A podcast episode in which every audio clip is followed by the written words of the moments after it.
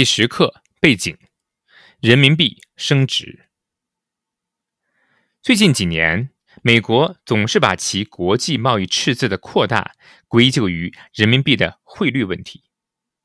事实上，美国的外贸逆差是经济全球化和国际产业结构调整的结果，是大规模国际分工的结果。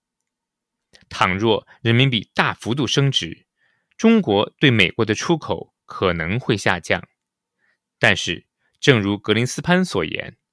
美国肯定会从别的国家或地区进口物美价廉的日用消费品，仍然解决不了美国的外贸逆差。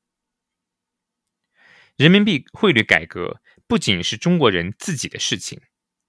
因为这背后涉及中国经济和金融稳定，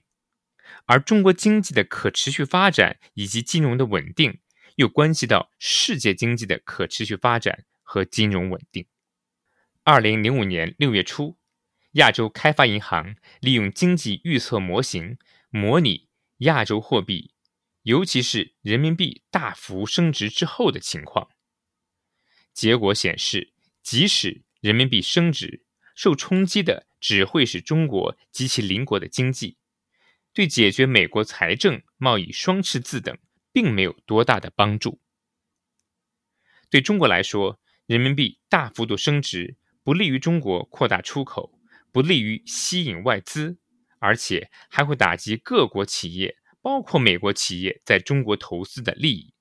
增加外商在中国投资的成本。所以说，中国政府应该保持人民币汇率基本稳定，以保证经济稳定发展。这既有利于中国经济的发展，也有利于美国经济乃至世界经济的发展。